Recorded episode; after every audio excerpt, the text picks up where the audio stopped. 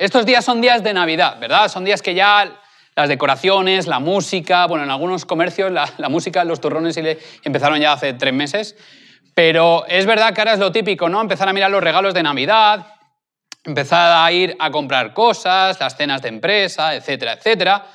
Y resulta que había un hombre, un padre de familia, que eh, en una fecha como esta, en una fecha señalada, cercana a la Navidad, estaba eh, de compras con su bebé. Fue a hacer las compras de Navidad y tenía a su bebé. Y de repente notó que su bebé empezó a, toser, empezó a, como a ponerse enfermo, ¿no? Y cada vez estaba peor y lo notaba y cada vez estaba más caliente y el hombre estaba súper preocupado.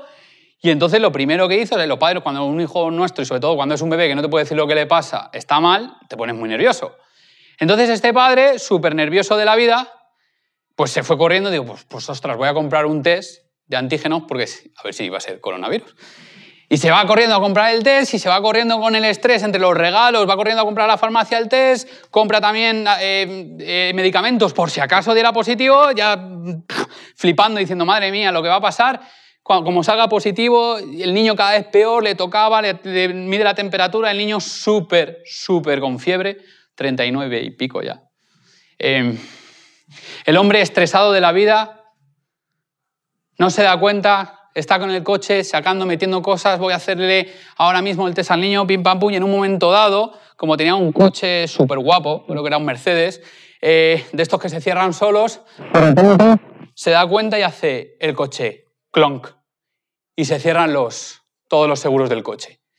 El hombre se queda, el niño está ahí en el capazo, el hombre se queda así y dice, no tengo el test, no tengo los medicamentos y no tengo la llave del coche porque está dentro. ¿Qué hago? El, hombre es súper nervioso, súper nervioso, ¿qué hago yo ahora? Mi hijo aquí probablemente tenga coronavirus, o yo qué sé, pero está muy enfermo, no le puedo dar paracetamol, no le puedo dar nada porque está adentro, no tengo la cartera porque está adentro. Uf.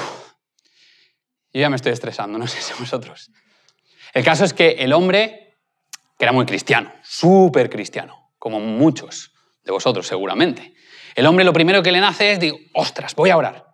Y se pone a orar y dice, por favor, Señor, dame la solución, ayúdame. Ayúdame a encontrar una solución ahora mismo. El hombre piensa y dice, ostras, voy a llamar a mi mujer, voy a llamar a mi mujer a ver si a ella se le ocurre algo. Llama a la mujer, la mujer no contesta.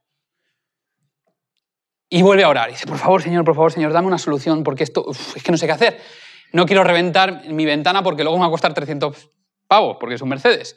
Y entonces en ese momento veo un tío con unas pintas fatales entrando, o sea, paseando por, por la calle y lo primero que se le ocurre es decirle, oye, tío, por favor, eh, necesito ayuda. El tío, malas pintas, y el, hombre, padre de familia, bien vestido, tenía un Mercedes. Y le dice, por favor, necesito ayuda. El hombre se le queda mirando y dice, ¿qué te pasa? Y dice, es que mm, te, vas, te va a sonar raro, pero es que se me ha quedado todo dentro del coche, mi hijo está enfermo y no sé si tiene coronavirus, necesito ayuda. Entonces el hombre se queda así mirando y de repente el hombre saca de su pantalón una varilla de metal plano así de gorda, así de alta, coge, la mete por la... El hombre ya asustado, juego con el Mercedes, ¿eh? El, chaval mete la varilla hasta el fondo y hace clac y abre el coche. El hombre flipa y dice, madre mía, madre mía, dice, eres una oración, una oración de Dios respondida. O sea, tú tienes que ser súper buen cristiano, o sea, eres, eres el ángel que Dios me ha enviado. El tío que tenía las pitas un poco pues normal, ¿no? Como vamos todos un lunes, em, dice, eh, eh, eh, ojo, cuidado, de cristianismo nada. Dice, acabo de hecho de salir de la cárcel precisamente por robar coches. Así que de, de profesional nada. Entonces el hombre, súper contento, lo abraza y dice, gracias Dios mío por enviarme un profesional para esto. Muchas veces pensamos que la oración es así, ¿verdad? Pensamos que la oración es que Dios me responda inmediato, pensamos que Dios utiliza las buenas personas y normalmente yo no sé si tú oras o no oras, pero si te das cuenta cuando piensas en la oración y oras a Dios, casi siempre le pedimos, casi siempre le pedimos. Y yo tengo una pregunta para ti, ¿cómo te va eso de pedir a alguien que no es fácil que te responda? ¿Cómo es eso de pedir a alguien que Además, ya sabe lo que tú quieres y lo que tú necesitas incluso antes de que se lo pidas. ¿Sabes? Salmo 139, 2, 3 dice, sabes cuándo me siento y cuándo me levanto. Conoces mis pensamientos aun cuando me encuentro lejos. Me ves cuando viajo y cuando descanso en casa. Sabes todo lo que hago. ¿Cómo orar un Dios que lo sabe todo? ¿No es un poco absurdo? ¿Por qué Jesús nos pide que oremos a Dios si Dios ya sabe lo que tengo, lo que no tengo, lo que necesito y lo que creo que necesito, pero no necesito y sabe lo que realmente necesito? No sé si te has perdido ya. Pero Dios lo sabe todo. ¿De qué sirve orar a un Dios que ya sabe por dónde vas, de dónde vienes y qué es lo que necesito? Y normalmente cuando oramos pedimos cosas, ¿verdad? ¿Cuántas veces si has orado, que espero que lo hagas a menudo, o a lo mejor no has orado tanto porque no entiendes qué es la oración? Cuando oramos normalmente pedimos cosas, ¿verdad? Pedimos cosas y también oramos mucho cuando nos va mal. Cuando nos va bien no oramos tanto, ¿verdad? Cuando nos va bien es como, bueno, pero cuando nos va mal es cuando oramos mucho. Entonces, si te das cuenta y te analizas a ti mismo y a ti misma, te das cuenta de que cuando oras muchas veces es para pedir cosas, un novio, una novia, que me ayudes a aprobar ese examen que no he estudiado, pero ayúdame a aprobarlo, eh, que no pierda el autobús, o oraciones más serias, que me cures esta enfermedad, que sanes a este familiar que está en las últimas. Y es lícito, es lícito pedir, somos seres humanos, es lícito pedir por lo que deseamos, es lícito pedir incluso por las cosas más básicas. ¿No has pedido alguna vez por, por, un, por alimento? ¿No has pedido alguna vez? A lo mejor tú tienes la suerte y no has tenido que pedir nunca por, por la comida. No has orado por tener un techo. Es bueno necesitar comida, es bueno necesitar un hogar, es bueno necesitar ropa y pedirle a Dios que te dé todas estas cosas, incluso un coche, trabajo, ¿por qué no? Es lícito. El problema no es lo que pides, sino el problema es qué concepto de Dios tienes cuando le pides cosas a Dios. ¿Crees que es el genio de Aladín? ¿Crees que tienes solo tres deseos? ¿No te pasa alguna vez? Yo he conocido gente que pensaba, ostras, no le voy a pedir cosas estúpidas a Dios porque cuando vengan las importantes no me las va a dar. Es como si fuera una máquina de deseos que se va desgastando, entonces solo hay que pedirle cosas importantes. ¿Qué concepto tienes de Dios? Porque el concepto que tengas de Dios es lo que al final vas a acabar pidiéndole. Cuando oras a Dios es como la, carta a Papá Noel. ¿Habéis hecho la carta a Papá Noel alguna vez? Cuando erais pequeños, sí. ¿eh? Quiero esto, esto, esto y esto. ¿Tus oraciones son una carta a Papá Noel? ¿O realmente cuando oras estás orando a un amigo, a ese Dios que sabes que te ama? No puede ser la oración para que solo Dios me dé. Esa es la primera cosa que te quiero decir esta mañana. La oración no puede ser solo para que le pidas a Dios que te dé. Porque Dios también espera que tú entiendas muchas cosas. No que le des a Él, sino que entiendas muchas cosas.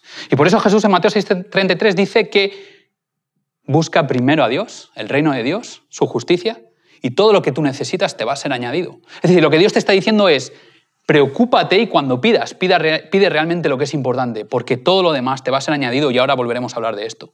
Jesús también te dice que ores para pedir, pero que también ores para dar gracias. ¿Por qué está diciendo Jesús esto? Porque Jesús presupone que Dios ya te está respondiendo, que Dios te va a dar cosas. Y Jesús conoce a Dios mejor que nosotros, ¿verdad? Jesús te está diciendo, si pides, no te olvides de dar gracias porque eso es demostrar que crees que Dios también te va a dar respuesta. Y lo tercero es que cuando ores, pienses que Dios es bueno. Si piensas que Dios es malo, o no le orarás, o le orarás solo en caso de extrema necesidad. Pero cuando crees que Dios es bueno y crees que realmente es mejor que nosotros, y por eso Jesús dice que si nosotros, aun siendo malos, y nuestro hijo nos pide, igual algunos no tenéis hijos, pero cuando tengáis hijos lo entenderéis, cuando tu hijo te pide pan, no le vas a dar una piedra. Cuando tu hijo te pide un pescado, no le vas a dar una serpiente. Lucas dice, cuando tu hijo te pide un huevo, no le vas a dar un escorpión. Lo que Jesús te está diciendo es, yo soy bueno y te voy a dar cosas buenas. Así que parte de la base del conocimiento de que Dios es bueno. Pero ¿cuál es el problema de los cristianos? Que como no desarrollamos una fe en Dios genuina muchas veces, creemos lo que otros cristianos nos han contado. Dejamos que sean otros cristianos los que nos formen la imagen de Dios en nuestra cabeza. Y buscamos, y ese es el problema muchas veces de por qué hay tanta gente hoy en día que no cree en Dios. Porque cada vez que una persona te dice no creo en Dios, la mayor parte del tiempo es por culpa de la iglesia, los cristianos y todo esto. Es porque no conseguimos conectar con Dios y nos dejamos llevar solo por lo que vemos de otros cristianos. Así que mi problema muchas veces cuando oro es el concepto que yo tengo de Dios cuando oro. Si lo utilizo solo como Amazon para pedir cosas y que me lleguen a casa, estaré perdiendo una relación con Dios. Lo estaré utilizando como un negociador. Mi segundo problema es que a veces pido cosas muy superfluas. El problema muchas veces, y es lo que Dios y lo que Jesús te intenta transmitir, es que a veces pides cosas demasiado superfluas, demasiado estúpidas, cosas que con una rapidez brutal dejas incluso de desear, cosas que se satisfacen enseguida. En vez de pedir una relación de amor que dure toda la vida, lo que necesitas es aquí y ahora algo ya. Y te olvidas de que las cosas más importantes requieren tiempo. Si tienes sed, necesitas beber agua ya. Pero si quieres formar una familia, no puedes hacerlo ya, por mucho que corras. Y si corres, va a ser peor. Por mucho que quieras, no puedes sacarte una carrera en tres meses. Algunos políticos pueden, pero vosotros no sois políticos. No se pueden hacer las cosas que dan la felicidad a largo plazo en poco tiempo. Así que igual tu problema es que también estás pidiéndole a Dios que vaya a una velocidad que ni siquiera tú te puedes adaptar. ¿Qué le pides a Dios? En realidad estás pidiendo a Dios que se adapte a ti, que se adapte a tu velocidad, que se adapte a tu realidad.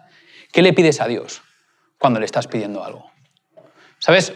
Un embarazo, por mucho que corras, también dura nueve meses, a veces menos, pero dura tiempo. Así que quizá lo que necesitas entender es que la oración va más allá de la, de la negociación, de la transacción. Quizá lo que debes entender es que Dios es bueno, de que Dios no te castiga, de que Dios no va por ti, de que si no haces esto voy a, voy a darte lo malo, sino que Dios en realidad está actuando para tu bien incluso antes de que se lo pidas, porque Dios es bueno. Quizá Dios está trabajando en esa felicidad a largo plazo que necesitas en tu vida por más que tú insistas en forzarle a Él a que acepte tus maneras de ser feliz. a lo mejor tú le estás diciendo a Dios, pero es que yo quiero esto, porque esto, esto y esto me va a dar la felicidad. Este coche de esta marca me va a dar esta felicidad. Esta chica o este chico me va a dar la felicidad. Este iPhone me va a dar la felicidad. Y Dios te está diciendo es que todo esto no te va a dar la felicidad. Te dará una felicidad que se va a acabar enseguida. Esto que yo te doy te va a dar la felicidad. Pero a veces seguimos forzando a Dios que nos haga felices a nuestra manera y nos damos contra la pared. Y sobre todo nos hacen mucho daño textos como estos cuando no los entendemos. Mateo 21, 22 dice, y todo lo que pidáis en oración creyendo lo recibiréis. ¿Cuántas veces habéis leído este texto o si es tu primera vez que lo has leído hoy, que me has escuchado, piensas, lo que yo le pido a Dios, ¿verdad? Creyendo. Creer es fácil, ¿verdad? Dame un Ferrari. me lo creo. Y no me lo da. ¿Sabes cuántas veces hemos hecho daño a las personas? Personas que han pedido algo, no lo han recibido. Y otros cristianos, siempre suelen ser cristianos, le han dicho, es que no has pedido con fe.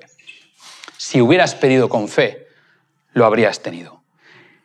Esto casi siempre lo interpretamos para cosas.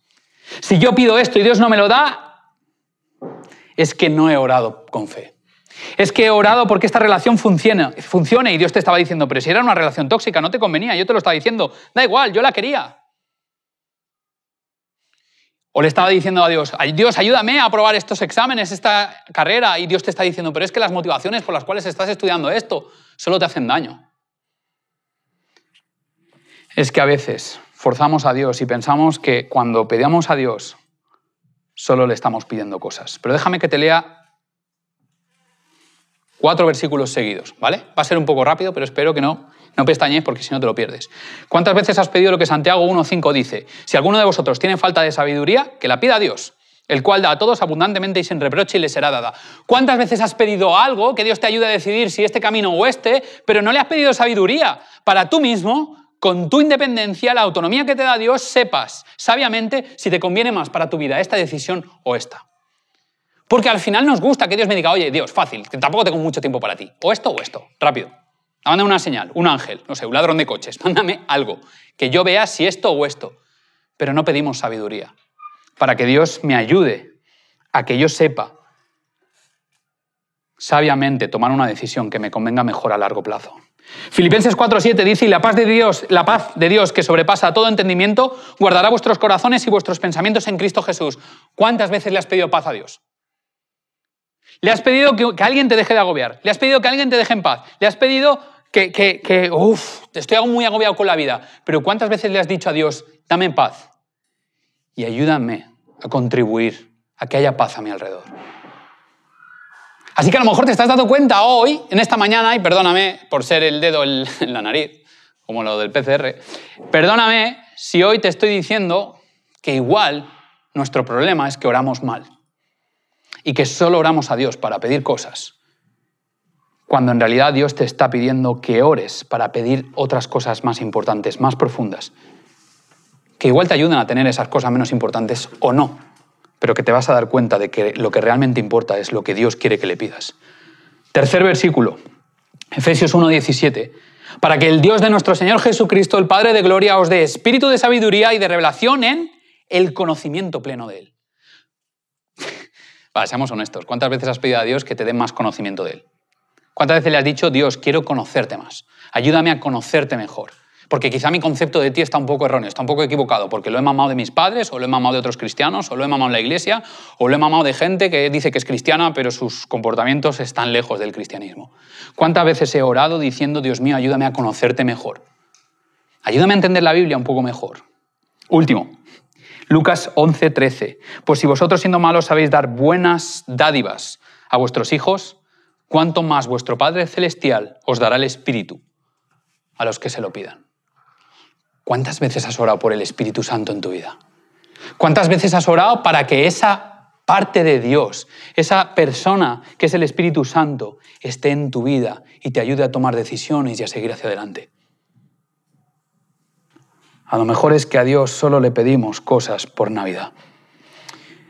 El segundo punto que te quiero, que te quiero mostrar hoy es que muchas veces oramos, pero no sé qué efecto tienen esas oraciones en nosotros. Casi oramos matemáticamente, ¿verdad? Casi oramos como una tradición, como una fórmula, como un mecanismo, como, como, como la foto que está ahí. Es como un mecanismo. Oramos casi sin pensar en lo que decimos porque lo hemos automatizado tanto y lo hemos memorizado tanto que ni siquiera pensamos en lo que estamos orando. ¿Qué efecto tiene la oración en mí? ¿Para qué sirve la oración que haces? ¿Es una tradición o es una relación con Dios? Y te voy a hacer otra pregunta. ¿Cómo ven los cristianos tu oración? Pero sobre todo, más importante, ¿cómo ven aquellos que no creen en Dios? ¿Cómo ven tu oración? ¿Sabéis? Nietzsche tenía una opinión de la oración en base a los cristianos malísima. ¿Cómo vería un no cristiano la oración que tú haces? ¿Será que los cristianos estamos orando siempre en nuestros edificios los fines de semana cuando nos juntamos? Pero cuando salimos de nuestros edificios, la influencia que tenemos en el mundo, casi mejor que no hubiéramos orado. ¿Cuánto influye de lo que hacemos en este mundo nuestras oraciones? ¿Sabéis? Hace tiempo era una época más o menos medieval, la típico entre dos países que había guerras y había una ciudad y había como un grupito de casas al principio del camino de la ciudad como a un kilómetro. En un atardecer, en una noche, resulta que llegó el ejército enemigo. Y los de las primeras casas se dieron cuenta de que el ejército enemigo estaba ya llegando a sus casas y que les quedaba solo un kilómetro para llegar a la ciudad y matar a todo el mundo. Así que lo primero que hicieron, en aquella época en Europa todo el mundo era cristiano, lo primero que hicieron es, ¿qué hacemos? Igual de desesperados que el hombre del Mercedes. ¿Qué hacemos? Vamos a orar. Se pusieron de rodillas y vamos a orar. Y estuvieron cinco o diez minutos pidiéndole a Dios que les ayudara, que les salvara, que les sacara de ahí. En cuanto acabaron de orar, se levantaron, se miraron al otro y dijeron, pues ya está. Y en ese momento una niña llamada Catherine empezó a coger un tambor y empezó pom, pom, pom, pom. Era muda, ella no podía hablar, pero empezó a dar al, tambor a lo bestia, como Safridu, igual no los conocéis, ¿no? Pero con el tambor, pum, pum, pum, pum. ¿Sabéis lo que provocó la niña? La niña no podía hablar, pero la niña había entendido que la oración a veces no basta si no te empuja a hacer algo. Porque muchas veces los cristianos somos como esas personas que viven en esas casitas, esas personas que cuando hay una necesidad nos ponemos a orar y está bien, hay que orar cuando las cosas van mal. Pero enseguida nos cruzamos de brazos y es como, ahora Dios, entra al ruedo porque yo mi parte ya la he hecho. Pero esa niña entendió que claro, que había que orar, pero Dios te estaba pidiendo que avisaras a todo el mundo. Gracias al, tamborilero, a la tamborilera en este caso, toda una ciudad se salvó porque entendieron que el ejército enemigo venía y pudieron huir. La niña murió junto con el resto de las personas. Pero la niña dio su vida sabiendo que había avisado a las demás personas de que venía el enemigo. Muchas veces pensamos que la oración es estática, pero déjame que te diga que en la Biblia si la oración no te lleva a la acción, no sirve de mucho. No sirve de mucho. Porque cometemos el riesgo de abstraernos, de alejarnos de todo compromiso y si te fijas cuántas veces tú te comprometes con la causa de Dios. ¿Cuántas veces cuando oramos lo solucionamos todo con oraciones? Es verdad que enseñamos a nuestros niños desde pequeños, ora por la paz en el mundo, ora para que ya no, haya, ya no haya ningún hambre en todo el mundo, que todo el mundo esté alimentado, ora por cosas buenas. La pregunta es, ¿qué haces tú para que las oraciones se cumplan? Los seculares lo hacen, eh, lo los que estáis aquí lo hacéis de la misma manera. Habría que hacer, pero que lo hagan los políticos. Es como yo hablo, pero no me comprometo. Y la oración, la oración que Jesús te presenta no es una oración sin compromiso, es una oración en la que tú te comprometes a participar de la transformación que Dios quiere hacer en el mundo. ¿Recuerdas esas palabras de Jesús? De que tenemos que ser sal y transformar la tierra. Quedarte en tu iglesia, quedarte en tu casa, orando sin hacer nada. No, no es una oración. Es una falta de compromiso con el reino de Dios. Y por eso Jesús te dice, no dejes de orar, pero tampoco dejes de actuar. Hay una norma benedictina que dice ora et, labora, y significa, es fácil, ¿no? Ora y trabaja. Ora y actúa. Si la oración no te lleva y no te empuja a hacer algo por los demás, si no enternece tu corazón, si no te vuelve más compasivo o compasiva, si no te mueve a decir, Señor, aquí estoy, haz conmigo lo que tú quieras para hacer de los demás una vida mejor, tu oración está siendo egoísta. Porque además casi siempre pedimos por nosotros y por los nuestros. Así que tu oración en la vida privada se traduzca en la vida pública. Y hay momentos, hay momentos en los que es verdad que solo te queda la oración. Jesús en la cruz solo pudo decir, Eli, Eli, Dios mío, Dios mío. Hay momentos en los que solo te queda la oración, pero el resto de tiempo, orar es entrar en el mundo de Dios, es entrar en su esfera, donde Dios te perdona, pero también te invita a actuar. Y a pesar de las imágenes que tenemos de Dios, a pesar de las imágenes que tú has podido tener de Dios, si has tenido un pasado cristiano o si has nacido en una familia religiosa practicante, y puede que a lo mejor no sean incluso muy buenos, déjame que te diga que la imagen perfecta de Dios no es lo que los cristianos representamos. O sea, si tú estás buscando en esta mañana la imagen de Dios en mí, te estás equivocando de aquí a Lima, mm, porque no soy yo la imagen de Dios. La imagen de Dios es Jesús. Yo solo intento proyectarlo de la mejor manera que puedo, pero fallo incluso más que tú. La perfecta imagen, que es Jesús, dice en Mateo 5:44, un paradigma de la oración. Es, es la, lo que es la oración en sí. Y es lo que los cristianos llevamos peor. Curioso. Dice, amad a vuestros enemigos, bendecid a los que os maldicen, haced bien a los que os aborrecen y orad por los que os ultrajan, os insultan y os persiguen. ¿Alguno vais a jugar a fútbol esta noche? Yo he jugado a fútbol y he sido de los más, de los más barrio bajeros. ¿Cómo es esto de orar? ¿Cómo es esto de orar por aquellos que os persiguen, que os insultan, que os humillan, que os hacen bullying? Qué difícil es, ¿verdad?, ser cristiano al final. ¿No os dais cuenta? Qué difícil es orar por aquellos a los que muchas veces deseas ver muertos. Pero ¿cómo puedo llegar a la esfera de Jesús, que en la cruz, cuando le estaban haciendo daño, su única oración era, Padre, perdónales porque no saben lo que hacen? Igual estamos utilizando la oración para manipular a Dios en vez de utilizar la oración para yo entender cuál es la propuesta de Dios para mí y para este mundo. Déjame solo que te dé un consejo y estoy casi acabando. Recuerda que cuando ores, Dios ama con un amor ilimitado a aquellas personas que tú odias. Que Dios ama con un amor ilimitado también a aquellas personas por las que oras y por las que no oras también. Dios no nos llamó a los cristianos a hacer un muro entre los que no son cristianos y los que somos cristianos. Dios no nos llamó a hacer muros entre los que pensamos igual, porque al final no sé si te das cuenta, pero los cristianos es lo que básicamente estamos haciendo. Nos hacemos muros que llamamos iglesias porque son edificios y sobre todo nos, eh, nos sacamos otros muros cuando no pensamos igual. Y así nos vamos quedando solos y mejor, oye, pues quedarnos en casa porque total, como nadie piensa como yo, pues mejor me monto la iglesia de mi casa yo solo y nadie me contradice. Alguno incluso se contradice a sí mismo, pero Orar implica abrazar la voluntad de Dios. Y abrazar la voluntad de Dios es amar a aquellos que no piensan como tú y que no amas a día de hoy. Es contribuir a un mundo mejor, porque la oración no es solo para ti. La oración es para transformar el mundo y que Dios te use en ese, en ese propósito. Dios lo que quiere con la oración es que tú entiendas que el amor está por encima del egoísmo.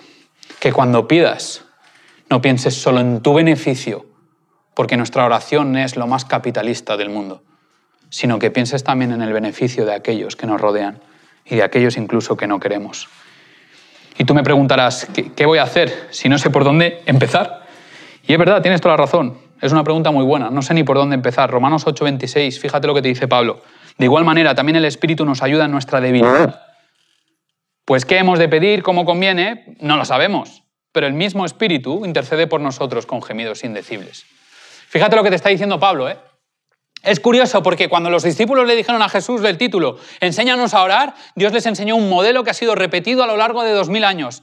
Padre nuestro que estás en los cielos. Es un modelo que todo el mundo ha repetido, todos los cristianos han repetido a lo largo de la historia y de repente llega Pablo poco tiempo después y dice que no tiene ni idea de orar. No tienes ni idea de orar, que no sabes pedir como te conviene, pero ¿qué? Dios está, el Espíritu está intercediendo por ti. Dios mismo te está ayudando a que tu oración tenga sentido. Y hoy me gustaría que te fueras de aquí teniendo claro no solo que la salvación no depende de ti, sino que depende plenamente de Dios, sino que además tengas claro que ni siquiera sabes orar sin Dios, que necesitas a Dios hasta para hacer una buena oración, hasta para que Él transforme tus palabras que solo utilizas para comunicarte con tus semejantes, con ese Dios, que a veces no se ve, intangible y que es tan difícil de encontrar. Necesitas a Dios hasta para orar. Así que si eres un cristiano muy seguro o muy segura de ti misma, déjame que te diga que necesitas a Dios hasta para orar. Nadie es independiente de Dios. Y este es el último texto que voy a leer. Éxodo 33, 11. Y hablaba Jehová a Moisés cara a cara, como habla cualquiera a su amigo. ¿Tú te imaginas poder decir esto de Dios? Poder decir de Dios que no, que no hablas con Él solo porque te interesa esto, ¿no? Es como esa época en la que solo le pedimos a nuestros padres cosas cuando nos interesa, pero ya no echamos de menos esas conversaciones de niños donde le preguntábamos a papá y a mamá todo, pensando que papá y mamá tenían respuesta para todo. ¿Será que ya hemos dejado de entender que hablar a Dios es hablarle como a un amigo, al que le cuentas todo? Orar es un regalo. Es un regalo porque es dejar a Dios que actúe en ti para cumplir su propósito en el mundo. Es para que tú marques la diferencia y la diferencia no se marca cumpliendo mandamientos eh, estériles. La diferencia se marca cuando cumples mandamientos con un propósito. La oración es un regalo porque te hace conectar con lo trascendental. Y muchas veces no tenemos tiempo para lo trascendental. Pero a la vez la oración es un regalo porque nos hace conectar con lo cercano, lo cotidiano. Porque cuando pedimos en nombre de Jesús, ya no hay distancia. Porque Jesús es amigo cercano, es palpable y tangible. Y Jesús es humano y es también divino. En Jesús se unen la humanidad, la divinidad y lo lejano se vuelve cercano. Lo invisible se vuelve visible. Lo incomprensible se vuelve fácil de entender. Jesús te ama y Jesús vino a la tierra y fue un ser humano como tú y como yo y también fue Dios. Él te ama y te invita a que veas el mundo con sus ojos, no con los tuyos. Que no dejes que tu cultura te influya, sino que veas el mundo con sus ojos. Y para eso está la oración. Para que pases tiempo con Él y veas el mundo como Él quiere que lo veas. Jesús te anima a orar, pero también te anima a actuar. Y también te ofrece pedir más allá, pedir más allá de lo que siempre has soñado. Jesús quiere que entiendas la oración como Él te la propuso y no como los cristianos la hemos deformado a lo largo de los años. Así que por eso déjame que te invite a cantar esta canción que hemos cantado antes, pero que al cantarla puedas entender un poquito más de qué va esto de la oración.